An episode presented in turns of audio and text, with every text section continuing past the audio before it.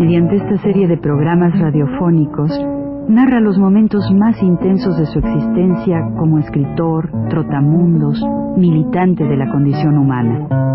Todo lo cual es ya patrimonio de nuestra mejor literatura.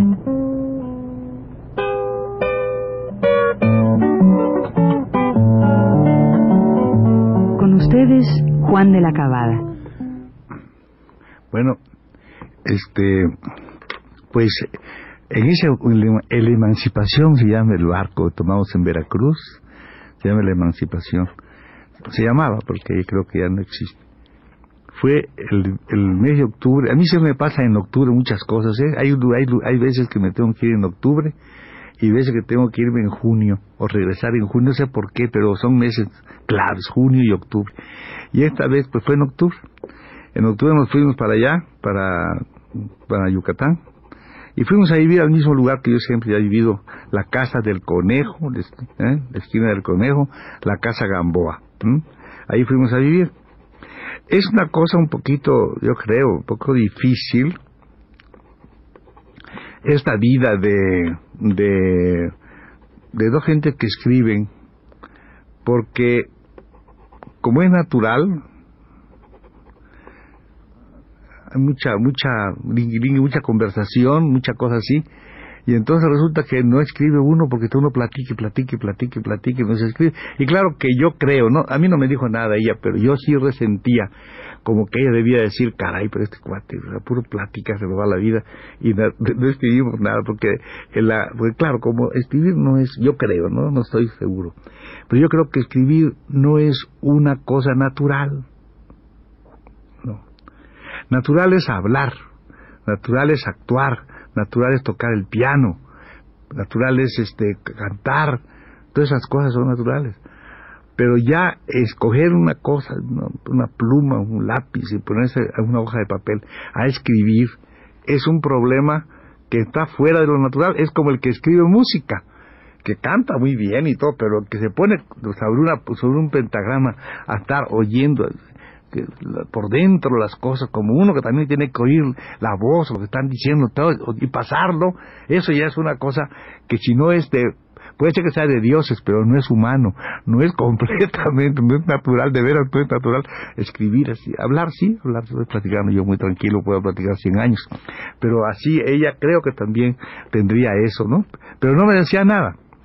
Ella sí tenía además la ventaja de que en ese tiempo ya cualquier cuentecito que ella mandaba eran mil quinientos, dos mil dólares, cosa que aquí nunca lo vimos nosotros, ¿no? Ella escribió una cosa sobre todo sobre, sobre mis ideas. My house is yours. Mi casa es suya. Esta es su casa, vaya. Pues como decimos siempre, ella escribió eso muy bonito y se lo pagaron muy bien. Que muchas cosas de materiales nuestros, ellas las escribían pues, sí, como cuentos, ¿no? Y era bien. Pero no todo lo que realmente podía ser, creo yo, ¿no? No todo lo que podía ser. Y además que nosotros ahí, en ese tiempo, pues vivimos un poquito curiosamente, pues fuimos a Campeche, vivimos en casa de un amigo mío, que era el gerente de una cooperativa de chicle, la cooperativa Chemes.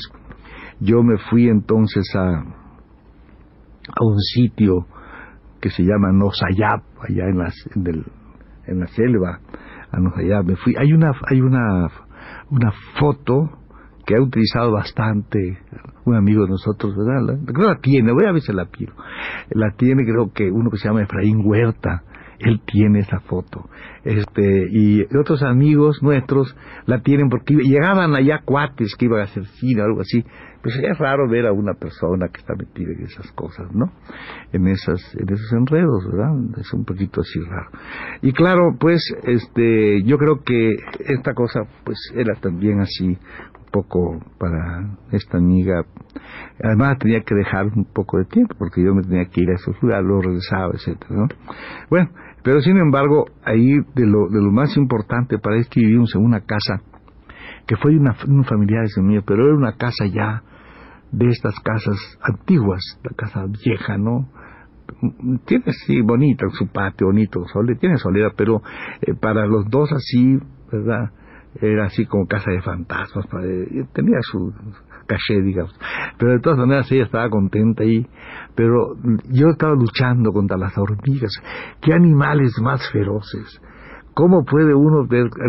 porque hay muchas leyendas sobre las hormigas, la hormiga ahorradora, la hormiga, la hormiga, la hormiga organizada, toda esta cosa. Y en esa casa las hormigas venían, si yo compraba una lata de mantequilla, pongamos por caso, ¿no? La ponía así, venían estas hormigas así, y estaban dentro de la lata, mano. Yo sacaba la lata y con toda maldad la metía en, la, en el fuego, la lata, ¡paz! Ahí se, o sea, las hormigas iban, y las veía como eran como como como fascistas como nazis organizadas tac tac tac tac tac tac tac tac tac porque hacían grandes grandes este viajes ¿verdad? pero así como como soldados marchaban tac tac tac tac tac tac y entonces cuando ya lo tenía que matar, ¿no? tenía a fuego las hormigas. Todas ellas mataban hormigas a montones. Y, la casa era así con bichos raros ya, ¿verdad? Y claro, esta cuata, allí en ese lugar, se le ocurrió enfermarse de paludismo. Hazme favor, mano.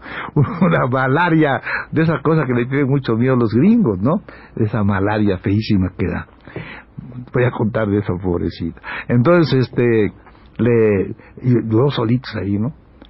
Yo ya no iba al monte porque ya pues estaba ahí, pues ni modo voy a contar eso para que se vaya ella, ¿no? Porque después voy a quedar yo allá en ese lugar.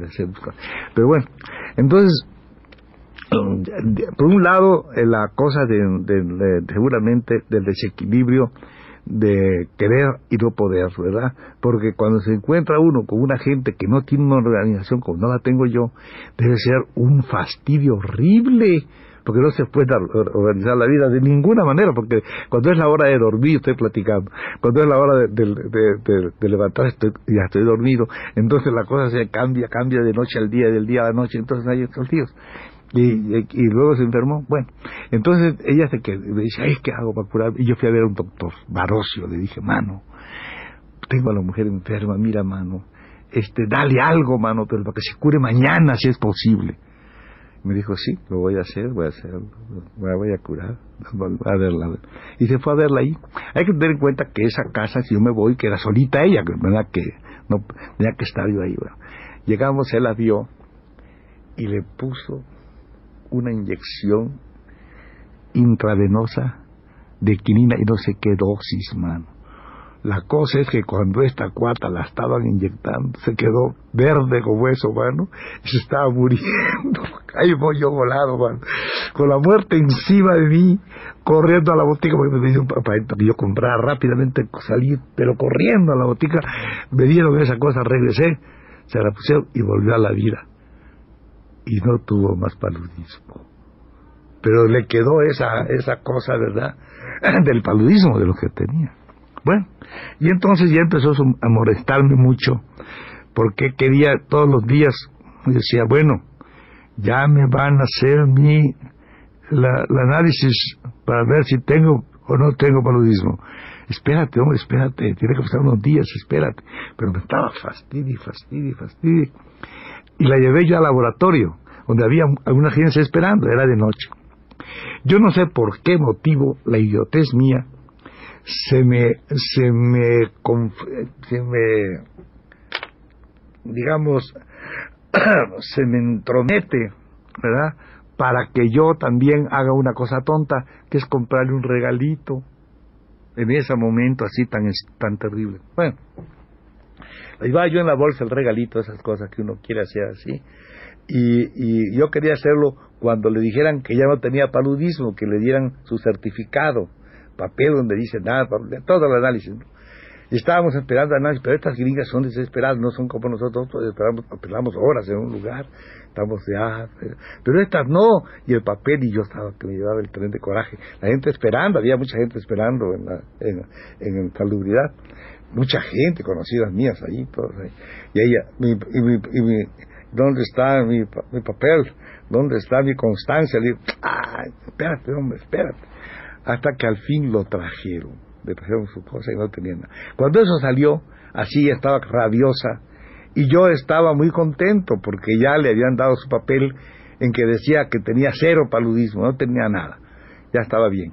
Entonces yo saqué mi regalito, ¿verdad? En el momento que ella estaba furiosa y no podía pensar de ninguna manera, el momento tan inoportuno de dar una, una cosa cualquiera, un pedacito, una cosita de perfume, y lo agarra, lo deja caer delante de toda la gente. Entonces cojo yo, sin más consideración, y tácate, que le meto una bofetada grandísima, así, ¡paz! ¿verdad? Y se quedó así, estupefacta. Y yo la agarré del brazo, así como se agarra, vámonos. Y la llevaba yo a prisa, así caminando, la dejo, ahorita mismo se va, la voy a sacar de aquí de Campeche, la voy a echar mañana, se va. Y ta, ta, ta. Cuando llegamos allí, a aquella casa, me dice, Juanito, lo siento por ti, no por mí no me duele. ¿Qué te habré hecho? ¿Qué cosa sería tan grande para que me hicieras esto, Juan? ¿Qué cosa tan ¿Qué hago yo? Nos pusimos a llorar los dos y nos abrazamos y se acabó. Hasta luego.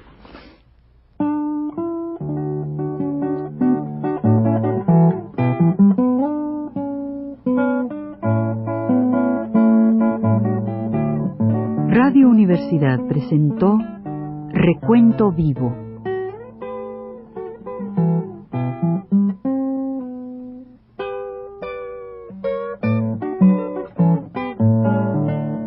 décadas por Juan de la Cabada.